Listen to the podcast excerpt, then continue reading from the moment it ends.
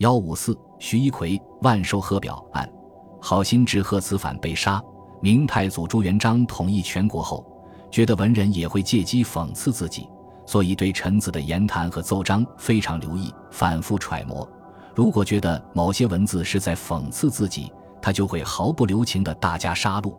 因此，当时有不少文人因荒谬的文字狱而惨遭冤狱。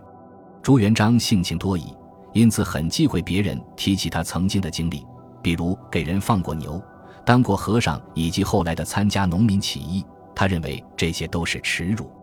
明朝初期，每当皇帝过生日、册封皇后和四立太子的时候，朝廷官员都要进献贺表以示祝贺。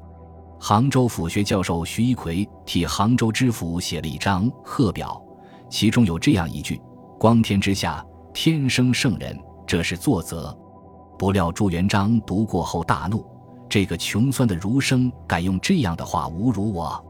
大臣们看了贺表之后，也不明白哪句话得罪了朱元璋。